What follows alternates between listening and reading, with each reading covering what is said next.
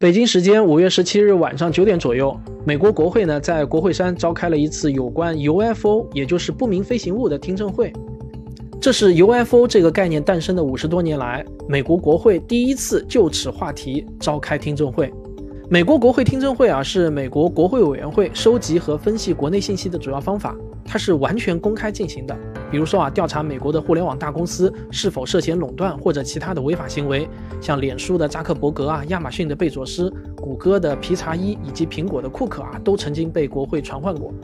这个国会听证会啊，还调查过特朗普是否提前啊对国会冲击案知情，是否应该被追责等等啊。不过呢，大家也别把这个国会的听证会啊想的就多么的高大上。因为我查了一下，就是二零二一年这一年，在国会官网上能查到的有记录的这个听证会啊，其实就开了两千五百多场，一天就有好多场了，平均一天下来得有个七八场啊。当然，不是所有的听证会都是在国会山开的，人数的规模啊也大不相同。那这次在国会山召开的听证会，从新闻画面来看呢，档次还是相当高的，出席的人数呢也很多。看到国会听证会调查 UFO 的新闻，我估计呢，很多人都会以为啊是美国政府突然对外星人感兴趣了，因为在很多人的心目中呢，这个 UFO 啊就是跟外星人紧密相关的，一谈 UFO 啊就好像是在谈论外星人一样。其实呢，我想跟大家说啊，这个观念呢是完全错误的。首先啊，这次听证会更准确的说呢，是关于 UAP 的听证会，而不是 UFO 的。那 UAP 这个词呢，是二零一九年九月中旬的时候被美国军方首次创造出来的。它比 UFO 啊更能准确地反映这类现象。UFO 的全称呢是 Unidentified Flying Object，也就是无法确认身份的飞行物体。这个词中的 object 其实已经是默认啊，这是一个比较紧实的一个物体啊，一个 object 它得是一个物体。但问题是呢，有大量的证据表明啊，有很多所谓的 UFO 目击事件，最后呢都被证实它其实呢是某种大气现象啊，比如云彩啊或者光学现象啊等等。所以呢，这就显得 UFO 的这个词的提法啊不够严谨。我不知道大家是否还记得啊，在二零一九年的九月中旬，美国军方呢首次公开承认了三段 UFO 视频的真实性。那就是在那次新闻中呢，美国军方第一次提出了 Unidentified Aerial Phenomena。这个呢，简称为 UAP，也就是不明空中现象这个概念。那现象这个词就更宽泛了，它既可以包括各种各样的物体，也可以包括各种各样的光学现象等等啊。所以呢，我们在这次听证会上就几乎听不到 UFO 这个词，大多数情况下呢，负责回答的人啊都是用 UAP 这个词的。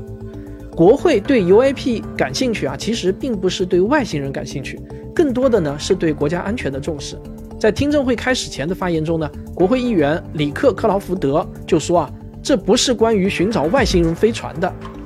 因为这些在空中出现的不明现象，有可能呢是外国的飞行器侵入，也有可能呢是来自本国私人或者单位的秘密飞行器，或者呢是来自军方的一些或许啊不合法的计划。总之呢，作为代表美国人民的国会。觉得啊有这个责任替公众来调查真相，所以呢就召开了这样的一次听证会。这次听证会的全程呢有三个半小时，非常的长啊。那我把重点呢跟大家说一下。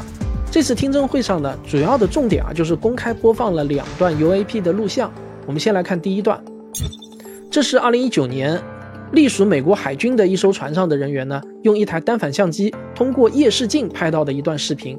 那是一个奇怪的三角形的光点在空中飞行。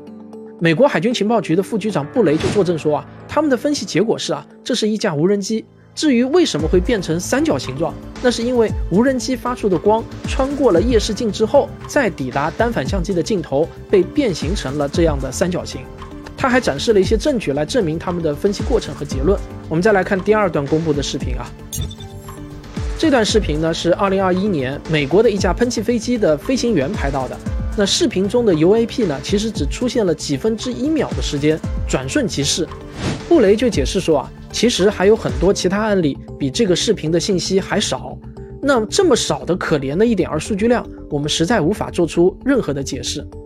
布雷还强调说呢，目前没有任何证据可以表明他们不是地球上的产物。好，如果说啊，这整场听证会有一些过去没有谈到过的一些新的信息的话，那可能就是这两段视频了。那其他的内容尽管有三个多小时的时长啊，但说实话呢，都是一些老生常谈的东西。比如啊，有人就问，过去很多媒体披露出来的呃 UFO 的视频是怎么回事啊？负责回答的人就解释啊，他们中啊有些我们已经做出了正确的判定，但是呢也有很多我们也不知道是什么东西。但总的来说啊，无非就是这么几类。第一类呢就是民用飞行器，第二类呢是各种飞行实验的残骸，第三类呢就是各种大气或者光学现象，第四呢就是还有一些啊我们不便透露的军方试验项目。当然，除了上面这四类呢，还有一些呢，因为信息实在少得可怜，我们也没有办法解释。总之呢，这场听证会啊，说来说去都是这样的一些内容。当然，在听证会上呢，也有人问到有没有可能是外星人啊？说实话啊，这种问题在正式场合下，我想啊，任何一个略微严谨或者正式一点的回答，只能是这样：没有证据表明与外星人有关，但我们也无法排除这种可能性。你仔细想想啊，是不是这么回事儿？因为从逻辑上来说呢，要证明不可能，这个呢是无法做到的。尤其是关于外星人的话题，在逻辑上呢是没有可能证明它百分之百就一定不存在的。